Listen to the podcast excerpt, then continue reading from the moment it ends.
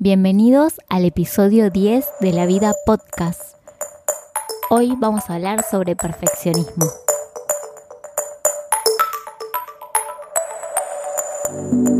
Hola, estoy muy contenta de estar grabando el episodio 10 de La Vida Podcast, este podcast que habla caprichosamente de temas al azar. Y hoy vamos a hablar sobre perfeccionismo. Primero me presento, para los que no me conocen, mi nombre es Natalia Bonomo.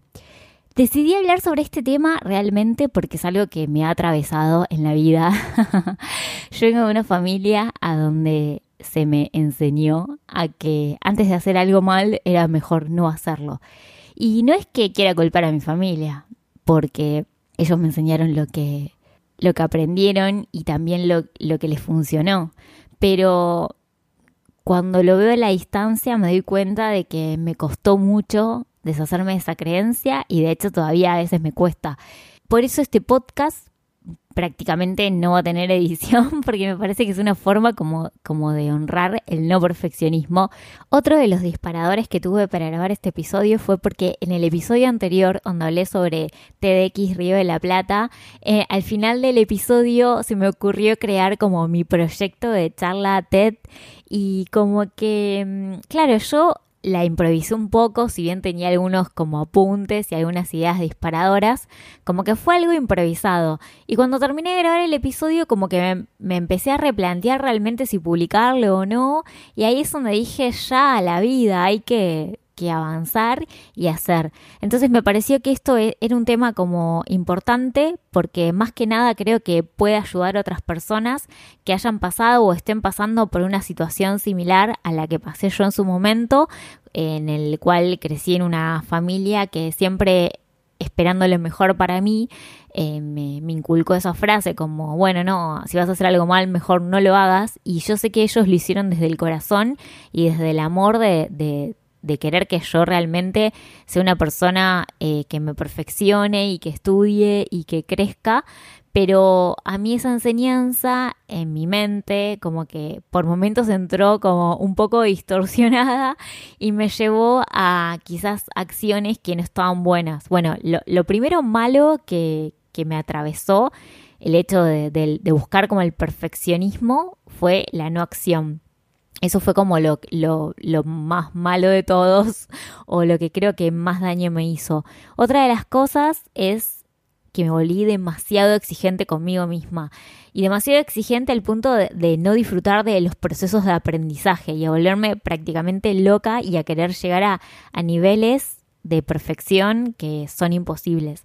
Entonces, bueno, ya les conté un poco los disparadores, pero antes de seguir avanzando con este tema, eh, lo que les quiero aclarar es, no voy a entrar en definiciones como de manual o definiciones de diccionario sobre el perfeccionismo, porque me parece que no es el espacio y no es el lugar. Ese es un lugar en el cual yo cuento un poco las experiencias que me atravesaron y voy a hablar desde el lugar de persona que, que tuvo esa vivencia y no desde el lado de psicóloga ni de especialista.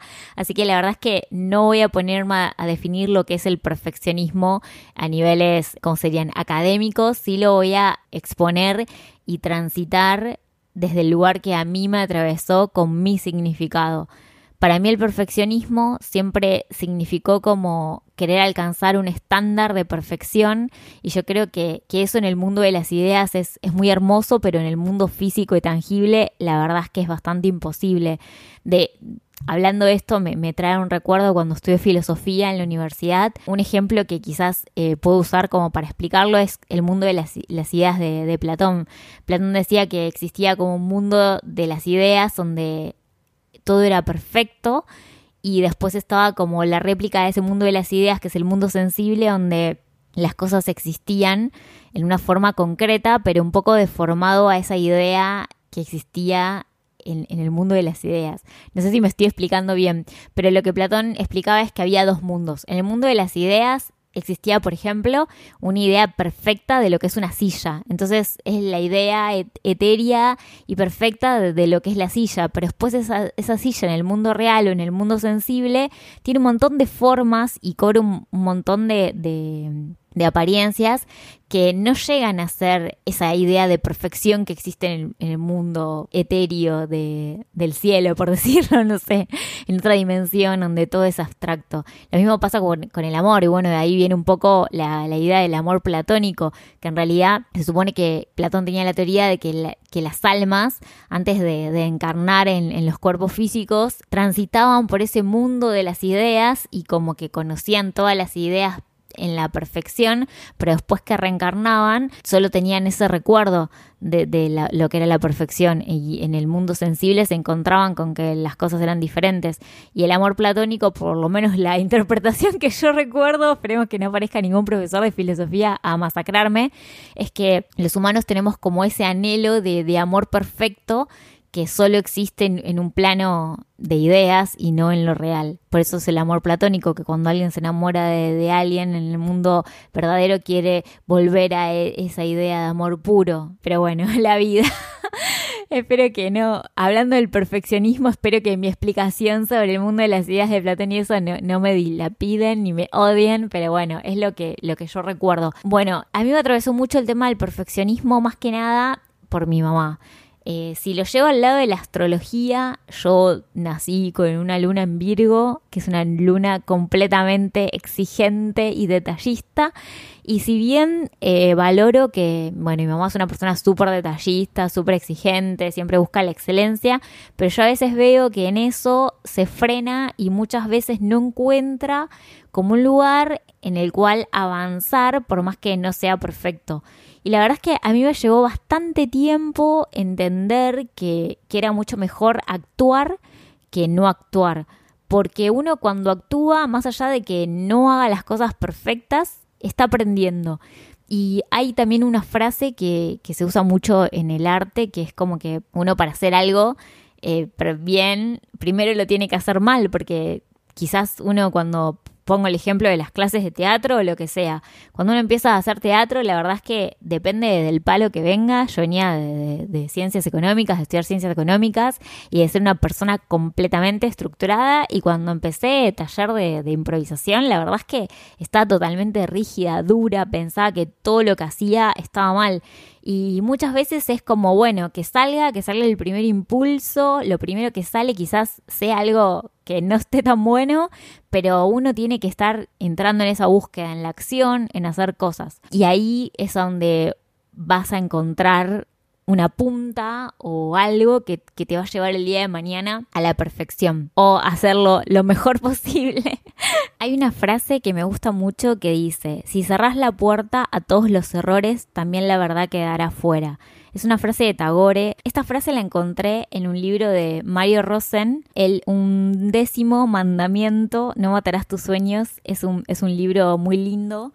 Yo tuve la suerte de, conocer a Mario en unos talleres de coaching él lamentablemente ya falleció, y no se encuentra entre nosotros, pero, pero la verdad es que fue una persona que realmente cambió mucho mi vida. Y haciendo referencia al episodio anterior, a donde yo conté un poco cómo sería en mi imaginación mi charla TED, eh, Mario fue el coach que me hizo las preguntas que me hicieron un poco despertar. Yo estaba bastante como desenfocada de, lo que me gustaba en la vida y recuerdo que, que estaba un poco deprimida y la psicóloga de ese momento me invitó a un taller de Mario y ahí lo conocí y en uno de sus ejercicios me preguntó como cuáles eran las tres cosas a las cuales yo jugaba de chica. Y bueno, nada, iluminó ahí mi vida porque una de esas tres cosas era actuar y ahí fue donde encontré un, puntapié.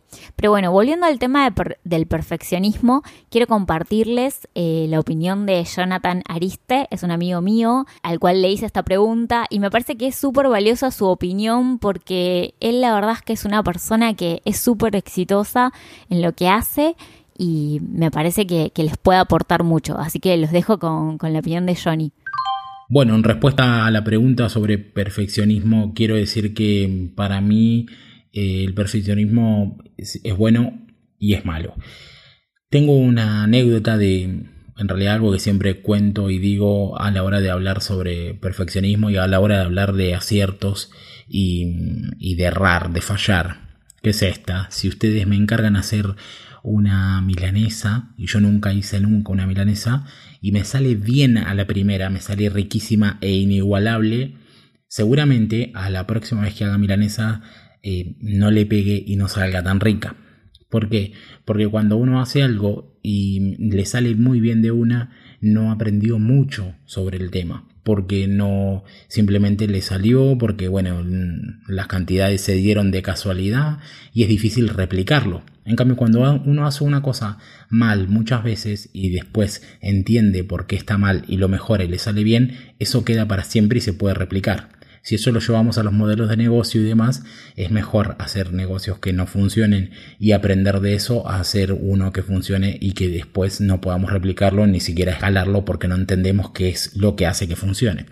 Entonces, yo creo que de ninguna manera hay que ser profesionista a la hora de empezar. Se empieza con lo que se tiene, se empieza y se pule de a poco. Sí está bueno ser profesionista para pulir lo que ya iniciamos y tratar de llevarlo a otro nivel como una carrera contra nosotros mismos y tratar de crecer, pero de ninguna manera tiene que ser algo que impida iniciar cosas. O sea, porque si nos impide iniciar cosas, realmente estamos siendo completamente contraproducentes. Hay que empezar y hacer las cosas con lo que tenemos, con lo que podemos y después si queremos empezar a afilar un poco y tratar de ser un poco más perfeccionistas, pero ya cuando estamos andando. Al menos esa es mi experiencia y mi opinión. Gracias Johnny por compartir tu punto de vista, tipo, te adoro, sos lo más, gracias por tomarte el tiempo. Para los que no saben, gracias a Johnny tengo el podcast, fue la persona como que quien me ayudó a tener este proyecto y la verdad es que yo lo, lo aprecio un montón y estoy muy agradecida que compartió sus palabras. Ahora, tomando las palabras de Johnny, o sea, él lo enfoca un poco a lo que es el emprendimientos y me parece perfecto y está buenísimo y yo creo que hay que seguir sus pasos porque si es em, alguien que sabe emprender vamos detrás de Johnny todo es, pero también creo que hay que llevar el perfeccionismo, o por lo menos a mí me gustaría llevarlos a diferentes momentos de la vida. Por un lado está perfecto cuando uno va a emprender un negocio, eh, arrancar con los conocimientos que tiene, probar, experimentar y ir aprendiendo sobre la marcha, pero en lo que es emprendimientos, la, la mayor ventaja es la acción. Por eso el perfeccionismo puede llegar a ser una traba en los primeros pasos sí hay que accionar y ir corrigiendo sobre la marcha y está perfecto también tomar conocimientos. Lo que yo veo mal es que, o por lo menos fue un poco la idea de, que, que, me transmitieron a mí, mi familia, siempre pensaba que para hacer algo primero había que estudiar. De hecho, es una creencia que todavía me, me inculcan. Pues, por ejemplo, cuando yo fui, les conté que había empezado el podcast y que había empezado a grabar y que estaba como transitando este camino, como que la respuesta de mi tía y mi mamá fue, bueno, no, entonces ahora tenés que estudiar periodismo. Yo decía, pero ¿cómo voy a poner a estudiar periodismo si tipo el momento de tener un podcast es ahora? Porque quizás en un año ya no existan más por decirte, o sea, por, por decir cómo van cambiando las tecnologías rápido. Y yo creo que está perfecto estudiar y perfeccionarse, pero no para todos los ámbitos de la vida. Mismo cuando uno tiene un negocio. Cuando uno tiene un negocio hoy en día eh, empieza a darse cuenta de que tiene que cubrir un montón de necesidades en diferentes áreas. Por ejemplo, no sé, redes sociales, página web, eh, ventas, lo que sea. Y uno no se va a poner a estudiar cada una de esas carreras para, para transitar eso. O contratás a un profesional o tratás de, ir probando y capacitándote quizás con hasta con videos de YouTube y vas ahí aprendiendo sobre la marcha. Yo creo que, que en ese sentido eh, los tiempos cambiaron y por ello sentí un poco como que el perfeccionismo es no, si vas a hacer algo tenés que estudiar para eso. O sea, está perfecto estudiar y yo creo que, que banco fuerte a las personas que estudian. De hecho, yo actualmente estoy estudiando arte, estoy estudiando teatro, pero me parece que, que no tiene que ser una traba.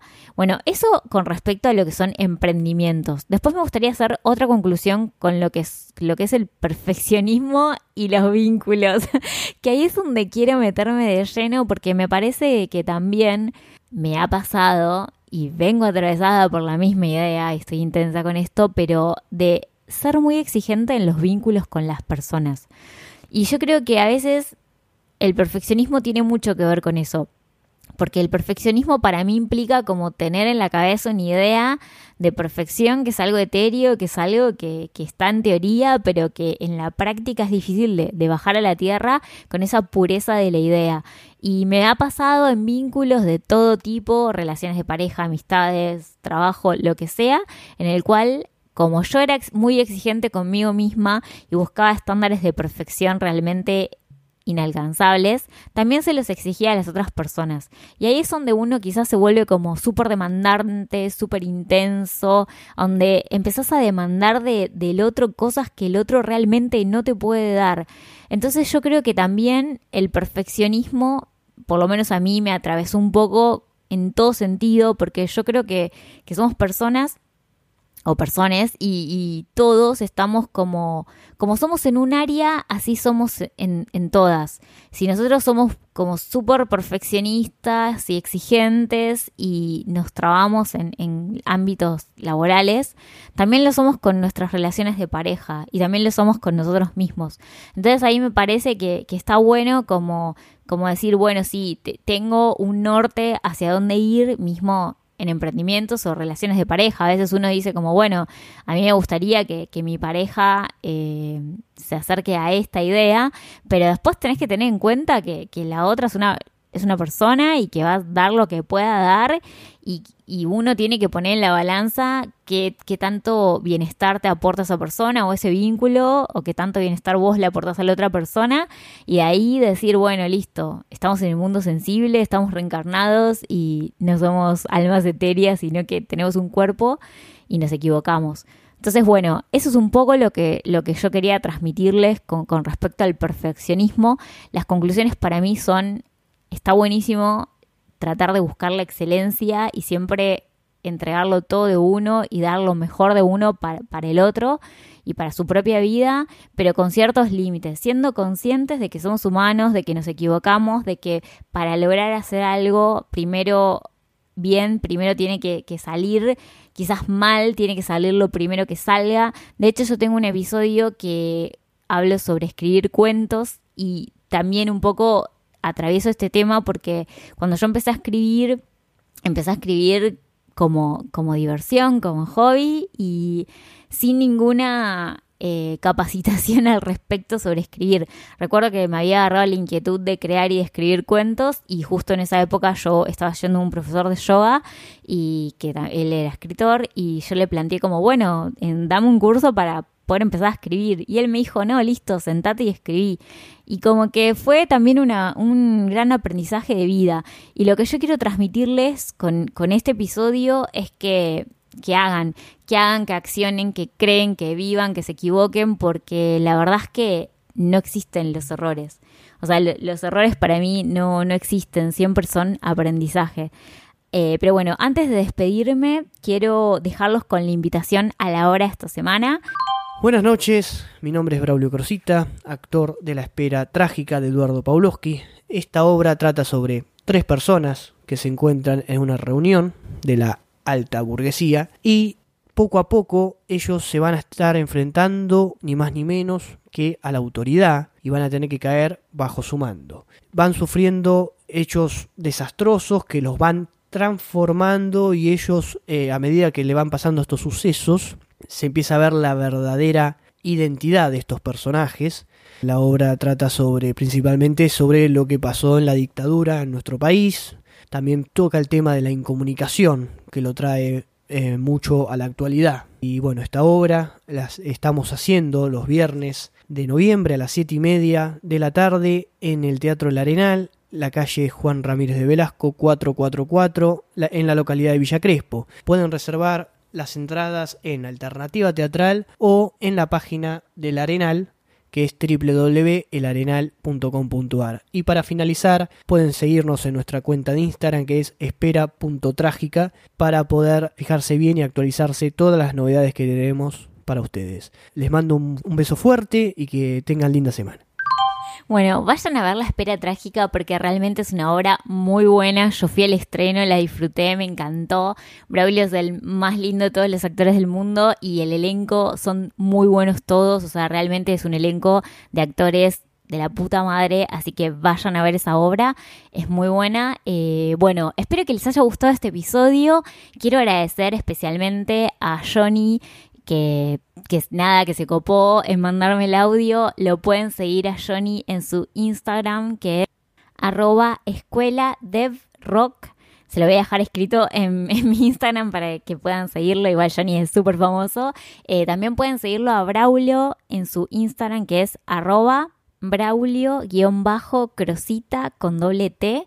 Y bueno, eh, espero que me hagan llegar sus comentarios. Me pueden contactar en mi Instagram del podcast, que es arroba la vida podcast. También me pueden encontrar en mi Instagram personal, que es arroba natbonomo. Realmente este, este trabajo lo hacemos para ustedes y nos encanta recibir comentarios. A mí me pone muy contenta cuando, cuando me comentan algún episodio o por ahí les gusta algo de lo que grabamos. Así que sean, son bienvenidas todas las críticas y todas las cosas buenas y los saludo. Bueno, buena semana, que la pasen lindo y los quiero un montón. Besos.